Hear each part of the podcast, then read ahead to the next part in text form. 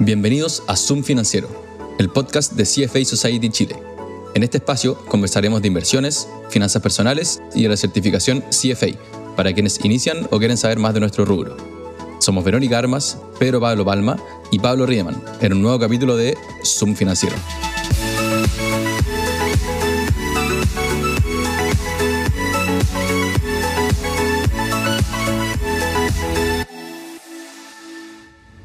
Hola a todos, ¿cómo están?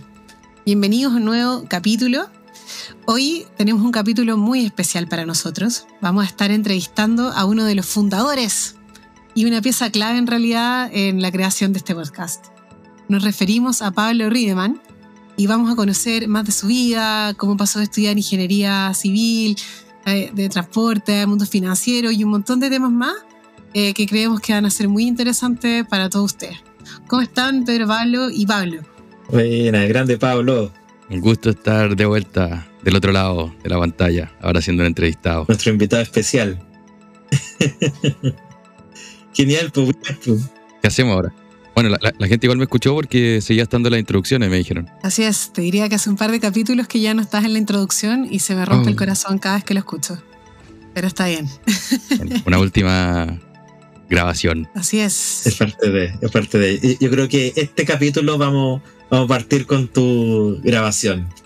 Oye, partamos ya un poco para que la gente te conozca más de ti. Un poco cuéntanos cómo ha sido tu acercamiento al, mundo financiero eh, y al tema del CFA. Porque, como bien decía Vero, tú estudiaste ingeniería civil en transporte y logística. O sea, ¿cómo, cómo llegamos del transporte y logística al mundo financiero? Transporte y logística, mi elección por eso se puede definir como falta de vocación, yo creo. eh, como la especialidad que cuando no estáis decidido por ninguna otra, estáis por esa, eh, tal cual. Y en los últimos semestres me gustaron un par de ramos de finanzas, tomé como tópico de finanzas avanzado dije, ya, parece que por acá voy a ir, me interesa. Y después saliendo, buscando ya práctica para terminar la U, postulé primero a Parque Arauco, estuve a punto de quedar en Parque Arauco, pero me salió una oportunidad en de A Capital, que yo conocí al, hijo del dueño, apitutado, no, pero pasé, me metieron a un proceso ahí, eh, y ahí entré a hacer mi práctica, después de hacer mi práctica me quedé cinco años, y ahí me metí lleno al mundo financiero y me di cuenta que me gustaba mucho, me gusta mucho el día de hoy, y nada, sigo con muy buena relación con todos ellos, y ahí también empecé al mundo del, entré al mundo del CFA. Buenísimo, cuéntame un poco de eso, ¿cómo, cómo te enteraste del CFA? ¿En DBA te lo recomendaron o lo escuchaste en la universidad? Uno de los que estaba ahí cuando yo entré, bueno, yo entré y eran al, como analistas, y eran como cinco analistas, y eran todos secos. Y yo era malísimo, obviamente, si estaba entrando y no sabía nada. Entonces llegué los primeros días me decían, ya, mira, así se inmoviliza una celda en Excel. Así se arma el buscar B. Y como, es súper simple, pero que obviamente nadie me la enseñó bien en la universidad y las tuve que aprender al principio. Y en esa sensación de sentirme muy malo, caché que estaba este mundo del CFA, que uno de los futuros socios, eh, Thomas Bourne, que muy buena persona también, él lo estaba haciendo, estaba en el nivel 2, le tocaba dar el 3, y ahí le empecé a preguntar como, oye, ¿qué onda esto? ¿De qué se trata? Nunca en mi vida lo había escuchado. Y ahí me contó toda la onda y, y me gustó harto más que nada para eso, para ponerme al día con el nivel de conocimiento que tenían mis colegas, que eran unas máquinas. Claro, y especialmente porque tenía todo tu expertise o había estudiado mucho en términos como ingeniería civil, transporte, cosas como igual nada que ver que la última parte nomás. Claro, al principio la, primera parte del CFA es como estadística y eso en ingeniería ya lo tenía. Entonces, por lo menos esa parte se hacía más fácil. Y lo otro en inglés, que yo también tenía buen inglés, entonces eh, tenía como ese punto de partida más fácil quizás. Buenísimo. No, y, de verdad que para todo lo que hemos pasado, el tema del CFA y el dar las pruebas es, es una experiencia, como en todo, en, todo sentido. Y, cuando la gente te pregunta, porque a, todos, yo creo que a todos nos, ha pasado que nos preguntan alguna vez de si vale la pena o no eh, sacar la certificación CFA, ¿cuál es el mayor atributo que, que tú destacas o, lo que más te ha gustado de, haber sacado la certificación CFA? Si vale la pena, no, no te imaginas. Ah. Em, pero totalmente. Fin. fin, gracias por la invitación. Un buen podcast. Pero eso de ponerme, nivelarme primero al conocimiento financiero, a un conocimiento financiero bueno, yo creo que fue el principal valor para mí. Y después yo me salí un poco de la industria financiera y gente me decía, pero bueno, existe el CFA, ¿por qué no te va a servir de nada? Pero mentira, porque me sirvió para lo que en su momento yo lo hice, que era aprender. Y creo que el otro gran valor que le he visto, ahora ya teniéndolo, es, bueno, busqué pega en Estados Unidos, eh, creo que me ayudó. Sin, no es que me dieron la pega por tener un CFA, pero yo creo que me abrió la puerta a que entendieran que yo era una persona seria. Y lo otro, ya saliendo, todo este mundo de los comités y la society, que somos estas cuantos 200 personas en Chile, que a todos nos gustan las finanzas, que podemos ser ñoños juntos, aunque la Vero diga que no somos ñoños. creo que es un gran valor eh, para, no sé, algún momento de volver a Chile también, uno creo que siempre es bueno armar redes. Y bueno, cuando uno hace un MBA también te dice lo más importante es armar redes. creo que esa parte del CFA está subvalorado, por lo menos en Chile, que uno lo hace solamente por la parte técnica, pero en verdad el mayor o un gran valor viene por la parte social. Me gusta mucho cómo lo vais contando, porque al final del día yo creo que dependiendo de la persona que entrevistemos, nos hemos dado cuenta que el valor que le entrega la certificación va como en, la misma escala que acabas de contar. Mm. Primero porque ni el conocimiento, después porque te ayuda como a, que todos sepan que tú tienes cierta capacidad, de poder exponer a otro mercado y por último el networking. ¿Tú consideras que la nivelación de, conocimiento fue de la primera prueba o, no? Buena pregunta, nunca lo he pensado. Pero sí, la primera prueba es un shock. Es un shock de. ¿Cuántos son? 180 preguntas por dos, o sea, 360. De mucha materia que lo veis todo un poco por encima. Entonces puede recordar un poco a las pruebas de la universidad, la que tenéis que aprenderte cosas de memoria, aunque no las entendáis. Entonces, como que tenía esa primera noción, pero no estáis entendiendo tan bien el material. En la segunda ya te metís muy profundo, entonces en verdad empezáis a entender. Y la tercera juntáis todo el conocimiento y podéis como amarrar todos esos cabos sueltos que tenéis de las primeras pruebas. Creo que el, proceso de las tres pruebas es, funciona muy bien. Eh, y la primera enseña harto, pero no es al mismo nivel que dar las tres. Totalmente. No, está bien, porque si no, no cumpliría muchos objetivos. Sí, claro, sería un level one pasta. claro. ¿y cómo te ayudó en Estados Unidos? ¿Qué, trabajo postulaste? ¿Qué estabas haciendo ya? Porque, bueno, nosotros que lo conocemos un poquito más y tenemos el spoiler hacia adelante, hemos visto cómo ha ido hacia un rumbo diferente el último tiempo. Sí, pues, yo, bueno, mencioné un poquito que me salí del rubro financiero y por ende el CFA quizá pierda un poco su valor. Pero yo, bueno, trabajé cinco años en, en DBA, en una asset manager chileno, y después me fui a Estados Unidos porque conseguí un permiso de trabajo sería como el resumen, me fui a estudiar. Bueno, me fui por amor, me fui persiguiendo a mi bolola, pero después estudié para tener la visa. Eh, después del estudio te dan como un permiso de trabajo que dura un año. Y con eso yo me puse a buscar pega. A la antigua, LinkedIn, mandando currículum para acá, para allá. Nada de eso me funcionó mucho. Lo que sí me funcionó fue una compañía que hace podcast. Y si esta persona que está con nosotros en la pieza acá está escuchando esta conversación, lo invito a escuchar Invest Like the Best, que es el, el mayor podcast del grupo con el que yo trabajo, que es un grupo que tiene siete shows. Invest Like the Best tiene un millón de descargas mensuales. Es en verdad un podcast bien grande. Lo escuchaba tanto que me metí a la página web y dije, ya, algo tienen que tener estos cabros para contactarlos, decirles, les hago la pega que quieran y veamos qué pasa. Y tenía justo una pega que se llama Pioneer y que era part-time, que había que postular también. Te preguntaban distintas cosas del mundo financiero, cosas de los capítulos, que te gusta, a ver cómo pensáis pasé, me avisaron un par de semanas como nos gustó tu postulación, me hicieron una pega de research, tuve que investigar Atlassian, hice un research de eso, mandé un informe como de dos páginas y después con eso me dijeron como ya, quedaste en esta pega que era una pega más o menos remunerada, o sea, no, no podría haber vivido de eso, pero una vez que me abrió la puerta, me metieron al Slack de la compañía y dije ya, aquí estos buenos me van a contratar sí o sí y me van a pagar más plata la que me están pagando. Y ahí empecé a hacer como pegas extra, me di cuenta que su página web estaba más o menos, entonces le dije, oye, mira, ¿qué les parece si cambiamos la página web y hacemos esto? Eh, oye, me di cuenta que es la descripción del podcast eh, dijeron en un capítulo que está más o menos. Mira, así son los 10 top podcasts o 20 de finanzas y business del mundo. Así son sus descripciones y yo creo que la de usted debería ser más o menos así. le hice como tres pegas así, gratis. Y después de eso le hablé al gerente general y le dije, oye, me encantaría conocerte, cómo vas a saber en qué está la compañía, cómo quieren a futuro, qué le interesaría hacer. Me dijo, sí, obvio, bacán conocer como a la red de los Pioneers. Y con eso nos llevamos muy bien, hablamos como una hora. Y a las dos semanas le dije como, ya, oye, me encantaría trabajar con ustedes. Quizás muy mal negociador, pero al tiro les dije como, casi que páguenme lo que quieran, pero quiero ser parte de este grupo. Y ahí él me dijo como, puta, me han encantado las interacciones que he tenido contigo, así que feliz de que trabajes más con nosotros y empezamos a trabajar en base a proyectos, pero ya más sólido y más serio. Y estaba en ese proceso, seguridad laboral nula, cual- cual- cualquier momento se puede acabar, pero eso a mí también me ha mantenido como súper atento a seguir mejorando, a seguir aprendiendo. Ahora estoy haciendo unas entrevistas que son por escrito que- y estoy entrevistando, ahora voy a entrevistar a Howard Marks, por ejemplo. Entonces igual es, es muy entretenido y nada, creo que la puerta me la abrió un poco que ellos vieron mi currículum, vieron mi LinkedIn, dijeron CFA, ya, este chileno no puede ser tan penca y ahí me, me metí ahí por la ventanita. Ay, buenísimo. La cuota de diversidad también puede sido. Sí, También puede ser cuota de diversidad, Como discriminación positiva, decir tú.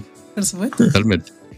No, pero es, es buenísimo. O sea, el, y, y muy bueno como lo estáis contando en el sentido en que el entregar más de lo que de lo que te contrata inicialmente te permite y te va abriendo puertas. Y hoy día, o sea, poder entrevistar a Howard Marks igual es, es- es- es potente y quizás muchas personas que te va a rodear en el mundo de este, de este podcast. Pero además de Invest Like the Best, igual hay otros podcasts que son bien recomendables, ¿o no? Que de, de mismo, ¿En del general mismo grupo. o de mi pega? No, no, de, de tu pega, en que estás tú ahí en, Ah, sí, en, en es muy camiseteado, encuentro que todos son la raja, pero mm, el segundo que te diría que más me gusta es uno que se llama Founders, que es un compadre que para cada capítulo, que hace un capítulo por semana, se lee una biografía, que son, pueden ser 700 páginas más, y te va contando como un resumen de esa biografía con sus comentarios y ya más de 300 capítulos, y eso es un capítulo de una hora. Y así yo he- no soy tan bueno para leer biografías, como que la encuentro larga, me aburro cuando me cuentan de la infancia. En cambio, es como un resumen y lo he encontrado filete para aprender de Steve Jobs, Elon Musk, y gente después mucho más de nicho, como James Dyson, que es un compadre que tiene la compañía de la eh, aspiradora, Dyson Vacuums. Es un compadre que emprendió como mil veces hasta que le salió esta cuestión. Tiene un libro que es súper famoso. Ese muy buen podcast. Eh, tiene otro que se llama Business Breakdowns, que para cualquier persona que trabaje en research, creo que es muy útil. Yo se lo mando a mi gente, la expega todo el rato. Cada capítulo es el análisis de una compañía. Ay, mira. Y ahora en las últimas semanas han hecho, por ejemplo, compañías de semiconductores, ASML, creo que Applied Materials fue la otra, y ahí buscan a un experto en la industria, a un, asset- a un no sé, portafolio manager de- o alguien que opere, Oye, qué bueno. y lo entrevistan por una hora sobre cada compañía. Y también está muy bien hecho, está bien pulido, buena calidad de audio, a veces publica los reportes también de las compañías, el research que uno tiene que hacer antes de entrevistar. Y el otro en el que ahora estoy más metido, porque es mucho más con lo que estoy haciendo ahora, que se llama Making Media, que es simplemente entrevistar a distintas personas de la industria de los medios. Un compadre tiene una cuenta de estas como Instagram, como DLT de fútbol en Chile. Hay uno que la tiene de golf en Estados Unidos y mucha gente. Hay otro compadre que es muy bueno para mandar correos como newsletter y así. Y aprendiendo cómo funciona la industria de, de los medios. Creo que hay un poquito de todo para el mundo de los negocios. Así que si, si quieren meterse, joincolossus.com, ahí está de todo. Con, ah, de hecho, tienen cada eh, conversación está transcrita gratis en la página donde si uno escucha algo y dice, oh, lo quiero revisar, control F y lo buscáis y lo pilláis al toque. Oye, tremendo. Y contenido extra, sí, hay mucho valor. Buenísimo. Se pasó. Es bien camiseteado, ¿no? Sí. No, y, y buenísimo que hay alguien conocido ahí, así cualquier cosa. sí. Siempre hay un chileno. Se va a cumplir esa frase. Ah, como- Sí. Soy el único chileno en la compañía. Siempre hay un chileno, en cualquier cosa, pero en particular en la compañía. Bueno, y tú antes de irte para allá también tenías otro podcast, aparte del nuestro. No vamos a decir que fue tradición porque fue anterior a este. Gracias a ese podcast existe este podcast. Exactamente. Totalmente. Aprendí cómo se hace todo. Y al final les tiré la idea, hagamos un podcast. Y después lo dejé volar una vez que ya me di cuenta que se papeaban todo. Pero sí, pues, el- ese ese otro podcast se llama Animales Financieros. Los invito también a escucharlo. Eh, vamos al capítulo 50, o sea, publicamos recién el 49. Wow. Y una de mis metas cuando empezamos con el podcast, o sea, primero lo hicimos para empezar nomás, pero era aparecer como en el top ranking de Spotify, que uno publican solamente los 200 podcasts más grandes de Chile, sin importar el género, nada, como los 200 más escuchados. Y esta semana, de hecho el lunes, ayer, aparecimos como en el primero en el puesto 160 y ahora estamos como en el 116. Así que fue un- una buena forma de, de decir como, ah, está, está funcionando esto. Y al final hablamos de finanzas eh, básicamente conductuales, de porque hay, para ser bueno con la plata no hay que ser inteligente, sino que hay que saber controlar su animal interior.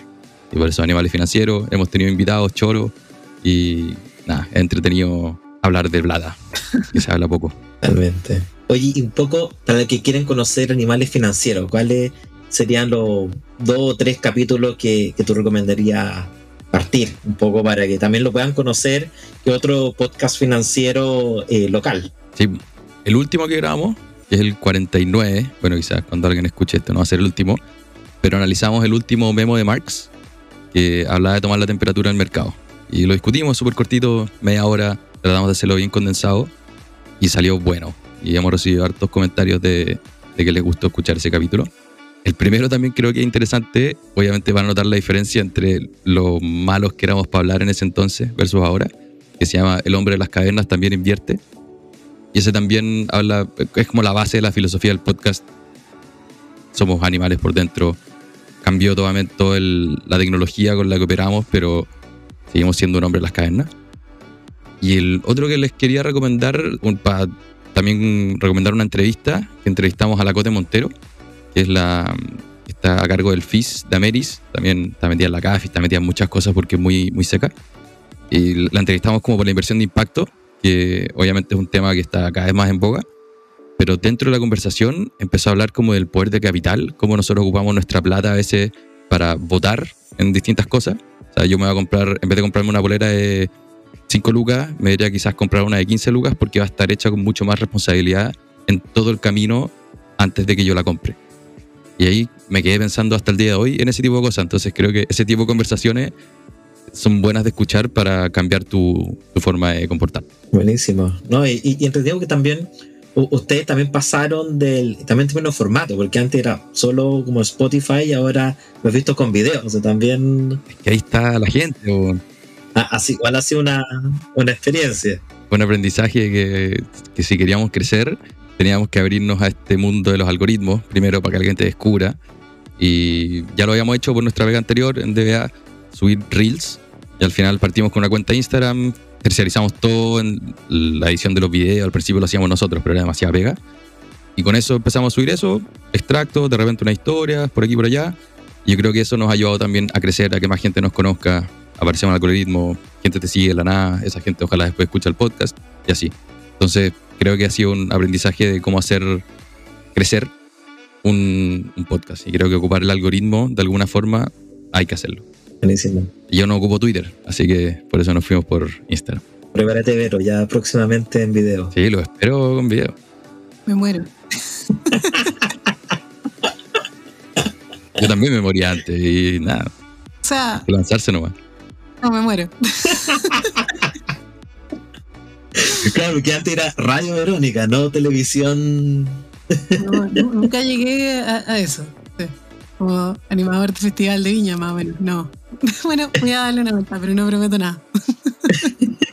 quién sabe, quién sabe ahí las vueltas. Oye, y, Pablo también, pasando por, por las vueltas, habíamos dicho, partiste con logística, transporte, luego te metiste full al mundo financiero eh, y ahora también al mundo del, podcast, pero muy relacionado al mundo financiero. Tú también te estás metiendo o coqueteando con, el mundo del marketing. ¿Cómo nació este eh, interés? Además, tú tienes una certificación también, sacas una certificación o un estudio relacionado a, marketing. Entonces, cuéntame un poco cómo, cómo nace esto en, esta búsqueda del, del camino. Logística era lo que estaba con menos vocación con eso caí en las finanzas, con un poquito más de vocación. Y después de un año, o sea, no, de como tres años trabajando en finanzas, ah, no, ya, ya tengo la historia de inicio. Pandemia, marzo 2020, nos fuimos todas las casas. ¿Qué crees que hacemos? Empezó la conversación de, oficina, como cómo le hacemos saber a nuestros clientes de que su plata sigue ahí. Antes no había comunicación, era como le mandábamos unas cartolas horribles. Y algún día, no sé qué hice, pero me levanté y les dije, oye, ¿por qué no les mandamos un correo? Como un correo buena onda. Yo siempre he sido muy consumidor de, medios, entonces ya consumía... Pensé que iba a decir que siempre fuiste buena onda. no, eso ha sido como más los últimos meses, antes no tanto. Eh, no, pero eh, consumía muchas cosas, entre ellos mucho newsletter. Y unos bien conocidos como Morning Brew o The Hustle. Y dije, ¿por qué no le mandamos un correo de este estilo a nuestros clientes? Y lo escribí, en versión, no sé, como tres minutos de leer.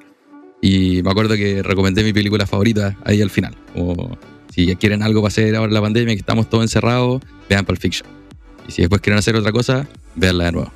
Y les fue muy bien el correo, lo abrió mucha gente, llegaron como mensajes de vuelta, le gustó a mi jefe principalmente, que era lo más importante. Y eso pasó a ser el newsletter de todos los martes de Pablo. Ah, mira. Y lo mandé por dos años, Mira. pero más de 100 ediciones. Y eso me, me abrió las puertas al mundo de- del marketing, en este caso de, de contenido. Que es generar algo que la gente lo lea, lo comparta y con eso tu compañía crece. Y eso me encantó. Eh, he descubierto más facetas. El podcast al final también es en cierta manera marketing de contenido. Y mm, en, bueno, cuando me fui a Estados Unidos, para obtener la visa tenía que estudiar algo. Y qué mejor que ponerle algo un poquito más serio a este mundo del marketing y tomé un certificado de marketing digital en la UCSB, la Universidad de Santa Bárbara. Y otro de Python, pero a retomar la programación nomás. Pero ahí Entretenerse. Sí, he aprendido más de marketing, pero he estado aprendiendo constantemente, leyendo libros, viendo charlas, videos. Y con la pega ahora también, muchísimo. Pero es algo que me he dado cuenta que me, me apasiona y creo que esa intersección de finanzas y marketing es donde además tengo mucha menos competencia. No sé qué tanta gente está metida ahí. Y, y si tuviera que darle un tip especialmente a, a quienes les gusta la finanza y están en finanzas, pero están también en, en términos de creación de contenido, que cada vez hay, hay más. Y considerando tu conocimiento también de- del marketing, ¿qué, crees tú que es clave tener?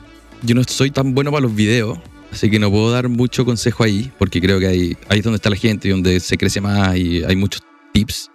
Como sé, subir un video a YouTube y poner una cara así, y con eso la gente hace más clic. Pero no soy experto en eso, sino que soy más, conozco más en la parte de escribir. Y para escribir, lo primero que hay que hacer es que hay que leer. eh, y leer buen, buena calidad de contenido. Porque todos leemos, leemos todo el día, leemos correo, leemos WhatsApp, leemos subtítulos.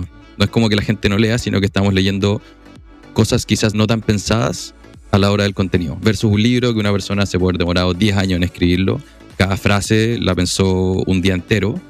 O de re- escritores muy buenos. Como hay gente que incluso tiene newsletter que su pluma es muy buena. Y yo al consumir eso siento que soy cada vez mejor en yo también compartir. De hecho, esto de mandar el correo en DBA no habría pasado si yo no justo hubiese tomado el hábito de la lectura y hubiese estado leyendo varios libros al mes. Entonces creo que va un poco por ahí. Claro, justo eso te iba a comentar. Eh, Nosotros tenemos unos pilotos que hicimos que gracias a Dios nunca salieron a la luz, pero que nos sirvió para conocernos también a nosotros. Y en uno de ellos, Ahí están guardados, escondidos. Sí. Para el capítulo 100, para el capítulo 100 Claro. los vamos a liberar. bueno, el, el punto es que en esos pilotos tú nos comentaste que tenías una afán por la lectura. Y no sé, quería saber un poquito más de eso, cómo no estás ahora, estás con tiempo para seguir leyendo y de repente alguna recomendación que, que quieras darnos de, de libro o a quien, a quienes nos están escuchando hoy día. De cualquier cosa, yo creo. Primero, eh, sí, estoy leyendo harto y hay tiempo y creo que todos tenemos tiempo. Y para darme cuenta a veces de cómo ocupar el tiempo, los lunes me llega esta cuestión del teléfono de cuánto tiempo pasaste en el teléfono durante la semana. La Inquisición. Y puta, Instagram de, de repente se come un, un buen pedazo de tiempo y si le sacáis una hora al día, listo, te leíste un libro. Entonces, bueno, mi, mi- creo mi gran acierto al principio fue comprar un Kindle porque le saqué todo el rosa a la lectura. Si quería leer un libro, en 20 segundos ya lo había comprado y en un minuto ya lo estaba leyendo. Y me lo llevaba al metro, lo leía al metro, después estaba esperando en el doctor, leyendo el doctor. Entonces creo que sacarle el roce es un muy buen, buen tip como para empezar a, a leer. Pero ya libros, libros, tengo demasiados como para recomendar, pero creo que si quieren irse un poco más en el lado creativo, hay uno que se llama War of Art, The War of Art, de Steven Pressfield, que es un compadre que fue camionero por mucho tiempo y empezó a escribir como a los 50, 60, y este libro es como por mucha gente denominado, cada vez que iba a hacer un proyecto creativo, me leo este libro. Mm. Son capítulos cortitos y te enseña cómo a, a luchar contra esa resistencia que es la que uno tiene para hacer cosas, que yo la veo un poco como la procrastinación o cosas que van a jugar en contra tuyo a la hora de ese proyecto creativo. Pero War of Art, muy buen libro. Factfulness también me gusta mucho de Hans Rosling. Eh, yo me considero una persona más optimista quizás que el promedio. Eh, cuando las- aparecen las noticias, que el asalto y no sé qué, yo siempre trato de irme a los números y decir, mira, si no está tan mal la cuestión, solo que los medios están tratando de hacerte creer una cosa u otra. Factfulness es eso, es un compadre que hace puros números que te demuestran que el mundo está mucho mejor de lo que tú piensas. Así que esa es Bueno. segunda recomendación. Buenísimo. Y para cerrar, mi- el tríptico de recomendaciones, algo un poquito más espiritual. Un libro que ayudó quizás en mi renuncia o en esta búsqueda de buscar lo que más te apasiona en la vida o hacer cosas que, que en verdad te mueven. Que es un libro que se llama The Lion Tracker's Guide to Life, de Boyd Barty. que es un compadre que es guía de safari en Sudáfrica Mm. y mm, tiene, bueno, historias para recagarse la risa, pero al final hace mucho, mucha mezcla de esta vida de safari, buscar sin saber a dónde va a llegar. Una de las frases que más me gusta del libro es, no sé dónde voy, pero sé exactamente cómo llegar. Y es un poco eso de, ve lo que está pasando a tu alrededor. Cuando estáis buscando un león, tenéis que ver que el buen pisó en tal lado, movió estas hojas. Entonces tenéis que estar muy atento de ver detalles y no quedarte dormido en donde estáis parado. Y ese libro se lo, lo recomiendo mucho, es muy bueno. También el, él nos han invitado a hartos podcasts, los que me he reído a carcajada, muy fuerte. Así que también les recomiendo buscar Void Party en, en Spotify y ver qué les aparece. Ah, Hay un capítulo con Tim Ferris que es muy bueno. Buenísimo. Oye, Pablo, y este mix, ¿de, de dónde sacáis la idea al final? Como que, porque son bien variados los temas. ¿De dónde vais encontrando cosas para seguir leyendo? Y una vez que empezáis y te empezáis a nutrir de contenido, te das cuenta que hay demasiadas cosas. Entonces, Tim Ferris creo que ha sido uno de mis mayores guías eh, como mentores que no conozco, pero él tiene ya más de 500 capítulos en su podcast, de ser el podcast más grande del mundo. Él, a través de él conocí a Boyd Barty, el del Line Trackers, y tiene un libro que se llama Tribe of Mentors, que lo único que hace es entrevistar a gente cool por escrito y son, no sé, 200 entrevistas y a cada uno se les pregunta cuál es el libro que tú más has regalado, por ejemplo. Ah, Y ahí, puta, mi lista de libros por leer creció como por 40. Entonces ya ahí, puta, leí un libro, ¿cachai? Que ese compadre recomienda otro, después hay newsletter, hay un tipo que te recomienda otro. Entonces, claro, tengo como un abanico de tantas cosas que consumo que la lista de los libros crece, crece, crece. crece. Buenísimo. Oye, y los que te seguimos en, LinkedIn, tú también escribes algunos blogs o algunos comentarios como pequeños artículos. Y recuerdo un artículo relacionado a esto en donde tú das unos tips de cómo cultivar el hábito de la lectura y qué cosas, tips tú das. No sé si nos puedes resumir también qué tips le puedes dar a la gente que quiere empezar a, a partir la lectura pero no, no sabe cómo partir. Bueno, lo primero para mí, como les dije, el Kindle. Para mí ese fue clave y fue game changer. El segundo, elegir un libro que en verdad te guste y que no sea socialmente aceptado. O sea, si es Harry Potter, dale con Harry Potter. Lo primero es leer lo que sea y después cuando ya tenía un buen ritmo de lectura, quizás puedes buscar cosas que te van a ayudar en tu vida. Pero la mayor ayuda al principio va a ser leer. Y otra cosa que quizás me ayudó, pero que estoy como en un conflicto interno, es que tengo una página que se llama Goodreads, o existe, no es que la tengo, sino que es como una red social de lectura, en la que tiene un desafío anual de lectura, que uno se pone a principio de año. Entonces, enero, y te dice, ya, ¿cuántos libros queréis leer este año? Y yo ya el primer año le puse 10 libros. Y después te, no sé, pues te metí y te dice, oye, vais dos libros detrás de donde debería ir para llegar a tu meta. O vais dos libros adelantados. Entonces, al principio me ayudó mucho y creo que fue como el empujoncito que yo necesitaba para poder leer más. Pero después llega un punto en el que si estás leyendo un libro que no te gusta tanto, puta, me lo tengo que terminar porque con eso voy a llegar a la meta y con eso voy a, no sé qué, voy a sentirme bien. Entonces, como una pelea interna entre una de las cosas que he aprendido más ahora que ya leo harto es a votar libros que no son tan buenos. O sea, llevo un tercio de un libro y en verdad no estoy tan convencido, chao, lo voto, vamos con el siguiente porque lo peor que voy a hacer es perder el momentum de estar leyendo harto. Y eso es la- lo que uno debería buscar al final. Encontrar un libro choro, leerlo, dártelo vuelta. Hay gente que dice que queréis volver a esos mismos libros una y otra vez. Yo, hay pocos libros que me he leído más de una vez, entonces creo que es algo que también puede mejorar. Pero eso, creo que hay, por ahí irían mis, mis consejos. Buenísimo. No, buenísimos consejos. Viste, partimos en un lugar la, eh, la entrevista y terminamos en un lugar bien diferente. y, y en realidad una tristeza porque se nos está acabando el tiempo y yo creo que podríamos habernos quedado hablando por un montón de horas más. Así que para ir cerrando, lo último que te quería preguntar es una pregunta que le habíamos hecho a otras personas que estaban en el podcast. En general, si tú te encontraras con tu yo del pasado, ¿qué consejo le darías? relájate. Creo que pero le pasa a mucha gente quizás que uno se estresa, ya sea por el lado monetario, tengo que ahorrar, tengo que invertir, tengo que hacerlo todo esto, el de al lado está ganando más que yo, ha invertido, se invirtió en criptomonedas y se forró.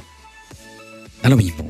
Al final es, es un camino tan personal que uno no debería estar mirando tanto para el lado y probablemente uno va a estar mejor de lo que piensa en su momento. O sea, yo en un momento pensaba que si me echaban de mi pega no iba a poder conseguir otra pega, Mm, me iba a quedar sin plata, me iba a quedar viendo en la calle. Probablemente no, probablemente siempre voy a encontrar una forma de solucionarlo y relájate y probablemente vaya a hacer las cosas mejor. O sea, si vais, tenéis una reunión importante, te va a ir mucho mejor si pensáis que da lo mismo, así estáis completamente enervado y preocupado de cada palabra que estáis diciendo. Completamente de acuerdo. Excelente consejo. Buenísimo. Consejo de Pero que- Zulander. Ponían ¿Ah? relax. Pero no vaya a ser que te haga un triggering en esa canción. como que- No sé, no la pongan nomás. Bueno, Pablo, oye, muchas, muchas gracias por haber aceptado nuestra invitación. De verdad, como dije, la conversa se me hizo poca. Me hubiera gustado seguir en esto. Espero que al resto de quienes nos escuchan también le haya gustado tanto este capítulo como nos gustó a nosotros. Felices de recibir dudas, comentarios, sugerencias en la sección de preguntas.